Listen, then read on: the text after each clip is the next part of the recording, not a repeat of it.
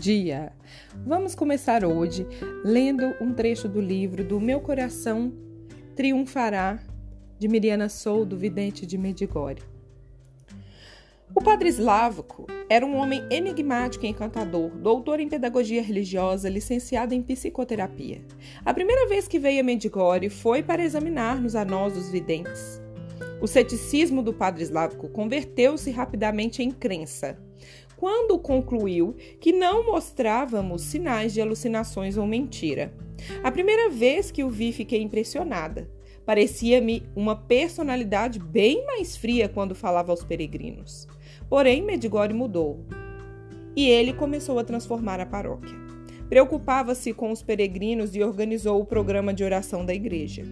Todos os dias subia a Montanha da Cruz e a Colina das Aparições, rezando o terço e recolhendo o lixo que os turistas descuidados deixavam.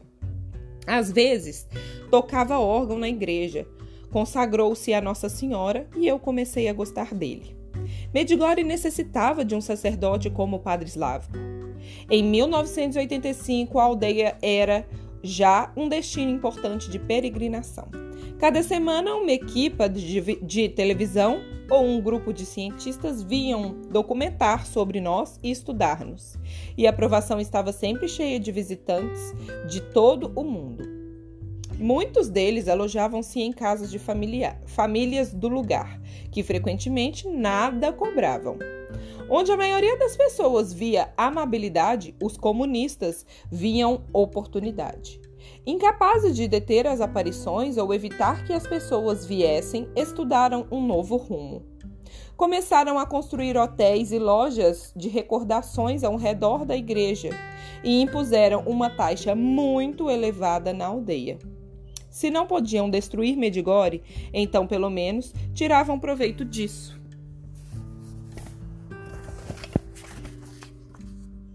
De regresso a Sarajevo, a minha família, Marco e eu, dos meus amigos reuniram-se conosco no nosso apartamento para a aparição anual de 18 de março de 1985. Eu fazia 20 anos. Nossa Senhora apareceu logo depois das 4 horas da tarde e esteve comigo 15 minutos, a falar sobre os não crentes, aos quais ela chama, os quais ainda têm de experimentar o amor de Deus e disse-me: Também são meus filhos e sofro porque eles não sabem o que os espera, se não se converterem a Deus.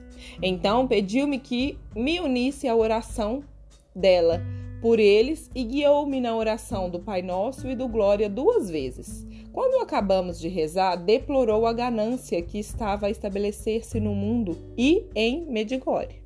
E disse: Pobre daqueles que procuram aproveitar-se dos que vêm o bem e bem-aventurados os que dão. Rezamos também por esta intenção. Então deu-me novos pormenores dos segredos. Disse-lhe que tinha muitas perguntas para fazer e, de fato, várias pessoas me tinham dado um total de 30 perguntas. Sorriu e disse-me para não me preocupar, porque dar-me-ia o dom de conhecer as pessoas quando chegasse a ocasião de responder. Nesse momento, pareceu-me estranho, mas logo encontrei uma, uma passagem similar no Evangelho de São Mateus, quando Jesus disse: Não vos preocupeis com o que dizer ou como dizer. Naquele momento, ser-vos-á sugerido o que tendes que dizer, porque não sereis vós que falareis, mas o Espírito de vosso Pai falará por vós. Depois de abençoar todos os objetos religiosos da casa, Nossa Senhora mostrou o terço que tinha na mão e disse: Não se deve ter o terço em casa como um ornamento, como faz muita gente. Explicou-me como rezar de forma adequada o terço e pediu que eu partilhasse isso com todos. Exatamente no fim da aparição, todos os presentes se uniram a mim rezando a Salve Rainha.